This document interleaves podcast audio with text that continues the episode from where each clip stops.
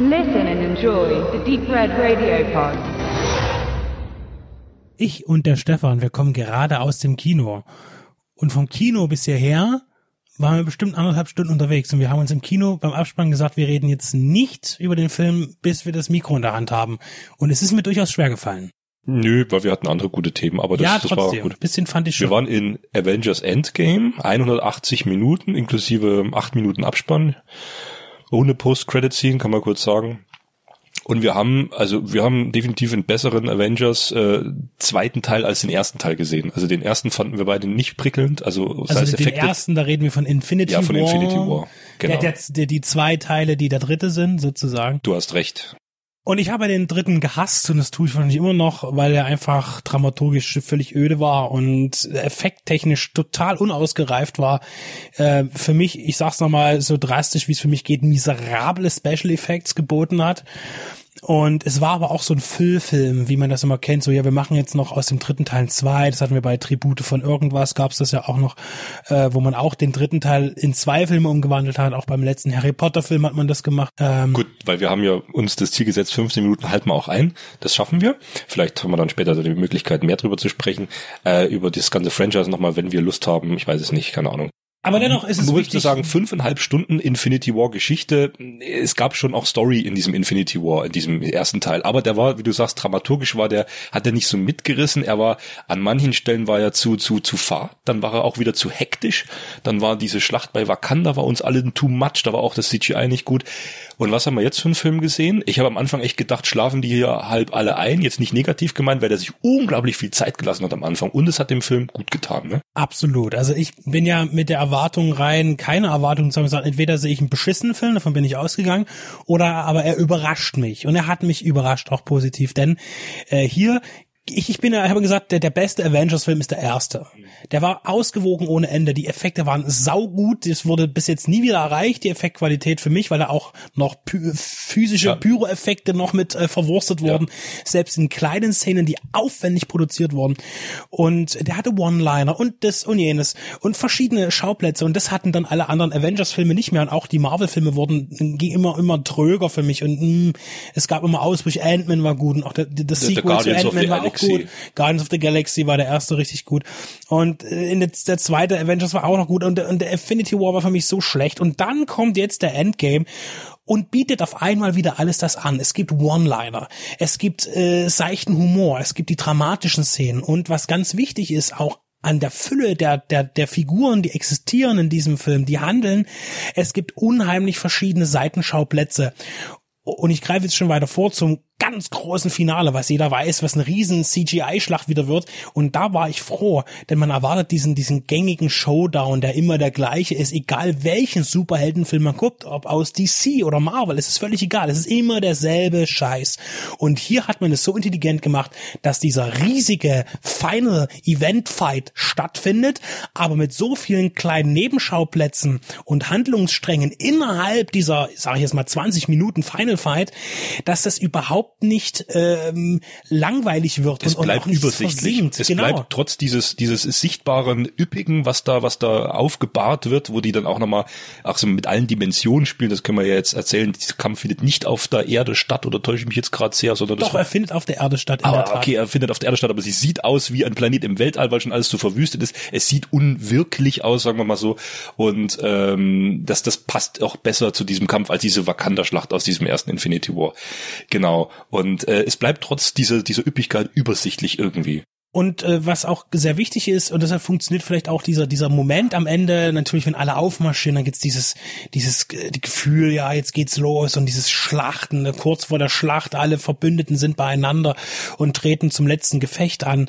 Ähm, und das baut man sehr gut auf, denn in der Tat, wie du schon vorher sagtest, was mir sehr gut gefallen hat, ich habe schon nach einer Stunde gesagt, okay, der Film gefällt mir, weil er in der ersten, in, den, in der ersten Stunde nur erzählt, nur ähm, Charaktere weiterentwickelt, äh, ihnen Emotionen anhängt, äh, Emotionen sich entwickeln lassen. Ja. Äh, also er ist ganz ruhig und bedächtig und sehr, sehr tragisch eigentlich, wie der Film auch eine ganze tragische Note hat, die immer wieder ausbricht äh, zu Humor. Und, und jetzt ist eben das, wo ich sage, jetzt sind wir da, wo ich sage, was du schon bei der Spielzeit brauchst.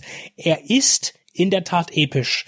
Gar keine Frage für mich, denn durch diese, durch diesen Aufbau, äh, und die Action hält sich relativ zurück. Also es gibt fast keine Action-Szene bis auf die, auf diesen riesen Bombast zum Ende.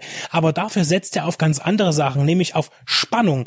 Denn hier, es gibt dann den Moment, wo äh, drei verschiedene Teams, die übrig sind von den Avengers, ähm, losziehen, um es sich äh, ihre können- Mission zu, zu Ja, wir, wir können das ja auch sagen, wir wollen jetzt nicht äh, alles komplett durchspoilern, aber wir wollen schon ein bisschen was auch äh, ins Detail gehen. Also es ist ja kein Geheimnis, dass sie sich auf die Suche nach den Steinen wieder machen, die sie brauchen, um diese Mission, äh, sag ich mal, erfolgreich wieder, wieder hinzubiegen, sagen wir mal so. Sie bedienen sich auch verschiedener Elemente und äh, es ist jetzt auch ein bisschen gespoilert, klar, aber äh, das Element der Zeit spielt auch eine Rolle. Also sie reisen auch in der Zeit zurück und da splitten sie sich in drei Teams, wie du sagst. Das ist aber sehr gut gemacht, weil jeder dieser drei Teams und Schauplätze funktioniert für sich und das wird auch nicht zu hektisch nebeneinander geschnitten. Da wird erst das ein bisschen erzählt, dann das, du kommst da gut rein und äh, dann, das ist auch noch ein Spoiler, aber der der macht nicht viel kaputt. Was sie super gemacht haben, dass sie die Brücke zum ersten Avengers, also ich rede jetzt von dem von dem äh, Film von 2012 äh, in New York 2012, da müssen sie auch wieder hin und das haben sie wirklich super gemacht, dass sich teilweise auch bloß noch so angedeutet manche Charaktere selber gegenübertreten. Das funktioniert tatsächlich sehr gut. Das fand ich ein super Entertainment-Faktor in, in so einem Superheldenfilm. Und deswegen hat er eben mehrere Ebenen. Am Anfang hat er diese Dramatik, die Trauer um das, was passiert ist, die Resignation, ähm, zum Beispiel auch ein Tony Stark, der mit ganz großem Defetismus an diese ganze Sache rangeht und eigentlich äh, für sich ein, ein akzeptiert, was passiert ist und ein neues Leben anfängt mit Familie und so weiter und sagt, leckt mich doch am Arsch mit eurer Idee, die ihr jetzt habt, wie wir jetzt noch wieder unsere Freunde wiederbeleben können. Lasst mich in Ruhe. Äh, Ich habe schon geopfert und will nicht noch mehr opfern. Letztlich lässt man sich natürlich mobilisieren und dann kommt eben dieser Spannungsteil, wo man wirklich sagt, oh ja, das wieder Zeit, wie das bei Zeitreisen und Zeitgeschichten immer ist. Es geht immer, es ist alles sehr knapp und es kommt das dazwischen, man muss improvisieren und dadurch äh, kommt Kurzweiligkeit auf in diesem sehr langen Film. Und dann steht am Ende natürlich die Schlacht und wir hatten uns vorher über Ben Hur unterhalten noch äh, anderweitig. Es gibt eine relativ lange Reprise in dem Film. Das heißt, nach dem nach dem Show-Event wird noch erzählt. Das heißt, was passiert? Bestimmte Charaktere werden da noch sehr weiter erzählt, sehr, sehr doch sehr weit weiter erzählt. Und das tut dem Film auch gut und er hat auch ein schönes Schlussbild. Ähm, und das passt alles. Und er endet eben dann nicht mit dem großen Gong, sondern mit einem sehr, sehr nicht bedächtigen, aber schönem Endbild. So, das also nicht mit von Krach beherrscht ist, sondern von Ruhe und Geborgenheit. Und es ist jetzt kein Geheimnis, dass der Film ein Happy End haben wird. Das, deswegen sage ich das jetzt auch so offen. Für einige Figuren ja. Ja, ja, es ist ja nicht ausgeschlossen. Also nicht allen geht es gut. Es gibt auch noch viele für mich überraschende Sachen, wo man denke ich jetzt, äh, jetzt werden überall natürlich auch wir tun jetzt schon ein bisschen spoilern. Ich werde es nicht ausholen, aber zum Beispiel, wenn sich dann doch, wie man das irgendwann mal vermutet, auch Thors Waffe von anderen bedienen lässt, wo man dann auch sagt, oh, das ist jetzt aber ein interessanter Moment, äh, wie überhaupt das ganze Finale auf einmal, wir haben ja schon gelacht, äh, das fährt so auf mit verschiedenen Elementen, dass man, man kann einfach nur lachen. Das, das ist so over the top, Ja, aber nicht ab- so, dass es, genau. dass es aus dem Ruder läuft, sondern sagt, es gehört dahin. Verdammt nochmal, das ist ein F Film, wo Leute fliegen und, und Spinnnetze sprühen. Natürlich passiert sowas. Ja. Also genau, er hat diese ein, zwei Momente, wo wir uns dann geschmunzelt und gesagt haben, ja, das ist jetzt schon ein bisschen der Overkill, aber wo, wo man sagt, das, das geht noch im Rahmen so. Aber ich fand das jetzt, du hast jetzt zwei, dreimal auf dieses epische Finale. Ich muss sagen, ich hatte ja Angst. Ich hatte wirklich große Angst, dass das so ein, wie das Michael Bay ja, sag mal, pyrotechnisch handwerklich durchaus kann bei diesen, äh, wie heißt es, Transformers-Film, dass das jetzt wirklich so ein Stundenfinale wird. Und das war es Gott sei Dank nicht. Also ich, ich hätte da, nee, also die haben wirklich erzählt, ich sage jetzt mal, zweieinhalb Stunden haben sie wirklich erzählt und dann eine halbe Stunde kam dann noch, ne? Und das hat gepasst. Ich persönlich habe mich natürlich sehr gefreut, dass, was ja logisch ist, der erste Infinity War hatte nicht die Möglichkeit, die Figuren äh, Hawkeye und Ant-Man weiter zu erzählen. Das macht der Film jetzt. Und ich bin ja ein Favorite von Ant-Man. Und ich finde, Ant-Man kommt auch hier nicht so sehr zum Tragen, wie man es vielleicht denkt. Aber es gibt ein, also sag ich mal, ein, ein Gegenstand, der eben auch, äh, ich will jetzt nicht zu viel verraten, eine wichtige Rolle spielt, an dem sich alle Avengers beteiligen. Also ich sag mal, die ähm, das Wissen und auch vielleicht, sage ich mal, die ja die Errungenschaften, die in einem Ant-Man-Universum spielen, um es mal so auszudrücken, spielen eine entscheidende Rolle, genau. Und das ist sehr schön. Wir hatten vor allen Dingen auch eine tolle Ummalung. Wir waren in einem gut gefüllten Kino in der Nachmittagsvorstellung und ich hatte schon vorher gesagt, du Stefan, äh, hier ist äh, Backstreet Boys Konzert. Also äh, wahnsinnig viele junge Menschen, also wenn wir sagen jung, dann meinen wir die Hälfte unseres Alters, so 15 Jahre, äh, 14, die auch alle in Marvel-Shirts kamen und Herr der Ringe, Ringen um den Hals und so weiter. Also eine bunt gemischte Nerdtruppe und wir saßen im Kino und ja, es gab auch ein paar Witze, aber es war nicht so eine Schenkelklopfer, dass man losschreit, aber hinter uns war eine Traube Girlies, die haben ja nur gelacht, die also, also an bestimmten Stellen, gerade wenn Thor kam und dann gibt's ja, ja diese tolle America, Thor. Und Captain America. Thor macht eine unheimliche Verwandlung in diesem Film, also da ist nichts mehr mit Muskeln, das sage ich bloß mal. Und als dann der Thor in, ich sag mal, in Gossen-Look kommt, oh, die, wie sie fast, oh nein, wie sie, wie sie vor Trauer gerufen haben, wo ist unser toller Body hin, ja, den wir als eigentlich sehen nee, wollten. Nee, fand ich gar nicht so. Ich fand, Ja. ich fand das sogar charmant, weil Ja, er, er, er war- trifft ja auch, er, Genau. sag mal, Thor trifft eine Person, die ihm, sag mal, sehr wichtig ist, die trifft er dann auch wieder und das hatte dann auch sehr ähm, familiäre Züge. Aber das und, meinte ich ja nicht, sondern das einfach, es ging um das Erscheinungsbild des Tors. Sie gehen ins Kino, die jungen Mädchen wollen äh, Hemsworth sehen in seinem hier äh, durchtrainierten Körper und dann kommt das, was kommt. Und es war einfach herrlich, wie dort ein Raunen durchs Publikum ging. Genauso an einer anderen Stelle, wo dann tatsächlich Leute ernsthaft geweint haben in dem Film und geschluchzt haben in der Tat auch. Also der Film bedient unheimlich viele verschiedene Emotionen und das und zu Recht. Und bevor ich das nämlich vergesse, will ich noch dazu sagen, nicht nur, dass es eine tolle Meta-Ebene-Diskussion gibt, auch noch in dem Film äh, zum Thema äh, Film-Franchises, äh, sondern dass ich, was mein, mein Knackpunkt ist, eben die Special Effects, die ja immer so äußerst schlecht waren in Thor Ragnarök, in, äh, in Infinity War, die mich überhaupt nicht und überzeugt Black haben. Panther waren sie auch nicht so toll. Genau, ganz äh, ganz besonders schlimm, äh, dass dieser Film jetzt das, das 3D verwischt manchmal viel. Wir haben ihn in 3D gesehen. Ich denke, das wird noch mal auf Blu-ray im Heimkino eine andere ein anderes Bild abgeben. Aber ich hatte keinen Moment das Gefühl, dass hier nicht gut gearbeitet wurde. Das heißt, hier wiederum hat man sich am Riemen gerissen und vernünftige Special Effect Arbeit abgeliefert. Ähm, Und das war mir natürlich auch noch wichtig. Äh, Das funktioniert in der Tat sehr gut. Also das Zusammenspiel. Also wir haben ihn, das war jetzt auch für mich das erste Mal im UCI Kinowelt, in dem großen Kino hier, dem größten in Dresden, äh, mit, also ich sage nicht die größten, aber mit, mit iSense und Dolby Atmos. Äh, Wir hatten dann gesagt, vom Dolby Atmos haben wir ein bisschen was gemerkt, aber das Bild war schon, schon sehr gut. Ja, auf jeden Und Fall. Äh, Das würde ich jetzt auch, ich meine, wenn man dann schon sagt, okay, man gibt sich diesen Mainstream, äh, ja, Quark, das ist halt äh, seichte Unterhaltung, dann äh, kann man schon aufs Bild gucken oder wer in Berlin ist, da guckt sich den am besten im IMAX an. Das rockt schon nochmal. Ja. Was mich gefreut hat, ist, dass irgendeiner scheinbar äh, von den Machern, Produzenten, Regisseuren irgendwie ein vermutlich ein Star Trek Fan ist oder es unbewusst passiert. Ich fand den Abspann schön, denn da passiert etwas, das es eben schon bei Star Trek gab im Filmuniversum und zwar bei Das unentdeckte Land.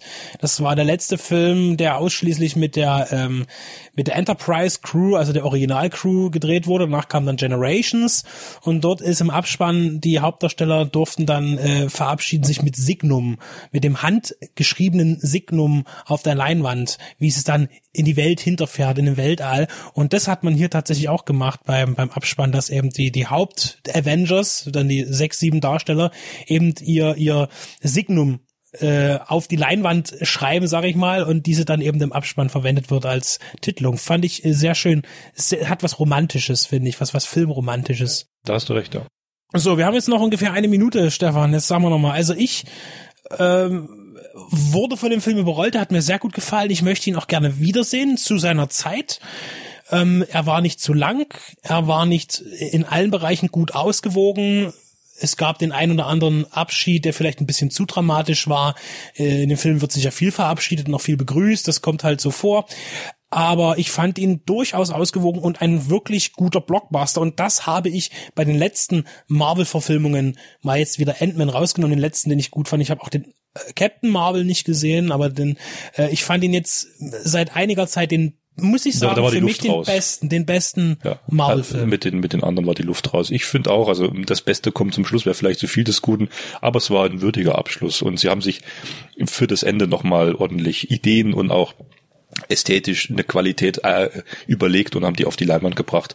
Da glaube ich, wird er jetzt irgendwie so eine Re Rekordmarke knacken. Das denke Trotz ich dieser auch. drei Stunden Laufzeit müssen wir nochmal sagen. Ne? Ich habe ja gesagt und ich bin der Meinung, das wird sich bestimmt bestätigen. Ich prophezei das jetzt, er wird Avatar knacken. Wir werden sehen. Ich denke schon. Also viel Spaß. Hallo, hier ist der Benedikt von Deep Red Radio, unseren Filmpodcast für die Liebhaber und Liebhaberinnen des Genre und Independent Kinos. Ja, uns gibt es seit nunmehr 2012 in verschiedener Besetzung, aber immer beständig und bieten euch ein umfangreiches Audioprogramm zu Spielfilmen, zu Serien. Wir haben auch Interviews für euch im Angebot, Specials, mal länger, mal kürzer. Ein buntes Programm. Was kommt aktuell auf Blu-ray und DVD raus? Nicht alles kommt in unser Portfolio, aber das für uns Wichtigste und Interessanteste. Schlechte Sachen, gute Sachen. Was lohnt sich, was nicht? Und was kommt im Kino? Auch das haben wir im Auge, auch wenn wir nicht immer ganz aktuell sind und alles abgrasen. Wir kommen zu Wort zu den Sachen, die uns interessieren und hoffentlich auch euch. Besonders auch Randerscheinungen sind uns wichtig, Low-Budget-Filme und darunter. Filmkritik und Analyse sollen nicht Langeweile bedeuten, sondern auch ein bisschen Spaß machen. Und wir bemühen uns, stetig Information und Unterhaltung zusammenzubringen. Ob wir es nun alleine tun, in Einzelbesprechungen oder aber gemeinsam in unseren Shows. Wir berichten auch gerne vom großen Rummel auf den Filmfestivals. Sehen konnte man und wird man uns auf dem Cinestrange Cineways Filmfestivals, auf dem Fantasy Filmfest der Journale oder dem Hardline Kino Extrem. Vor unseren Mikrofonen unterhielten wir uns mit John Landis, John Glenn, Sam Furstenberg oder auch John Huff. Des Weiteren auch Darstellern wie Charles Rettinghaus, Toby Jones, Dieter Laser oder Klaus-Theo Gärtner. Beziehungsweise auch Menschen, die hinter dem Ganzen stehen, Label- und Programmchefs. Wir möchten auch in der Zukunft mehr mit Gastautoren kooperieren oder mit kollegialen Blogs gemeinsame Sache machen. Dazu könnt ihr euch gerne bei uns melden, wenn ihr mitmachen wollt oder selber einen Podcast habt oder einen Blog und Interesse an einer Interaktion habt. Es geht uns allen um die Liebe zum Kino und zum Film und nicht um die Konkurrenz. Unser Team besteht aus Benedikt Wilken, Stefan Jung, Tobias Kloppisch und Maximilian Scholz. Wir sind kostenlos, aber nicht umsonst. Aber gerne freuen wir uns auch jederzeit um Unterstützung, sei es im Internet durch Klicks und Likes, durch das Weiterverbreiten, durch Teilen, durch die Mundpropaganda und wem das Ganze auch noch vielleicht den ein oder anderen kleinen Euro wert sein sollte, darf das gerne per PayPal bei uns auf der Seite spenden. Denn wir sind nicht werbefinanziert, sondern wir finanzieren uns selbst. Das heißt, alles kommt aus unseren eigenen Taschen, aus unseren Erwerbstätigkeiten und das tun wir auch gerne. Nur jede Unterstützung wird begrüßt. Über 140 Stunden bekommt ihr mittlerweile bei uns und das sind knapp 1000 Filmbesprechungen, Serienbesprechungen oder Interviews, Features und Berichte. Das ist eine ganze Menge und das wird auch noch mehr. Also kommt auf unsere Seite, kommt zu iTunes und wo ihr uns auch immer findet, unterstützt uns, hört uns, liebt uns.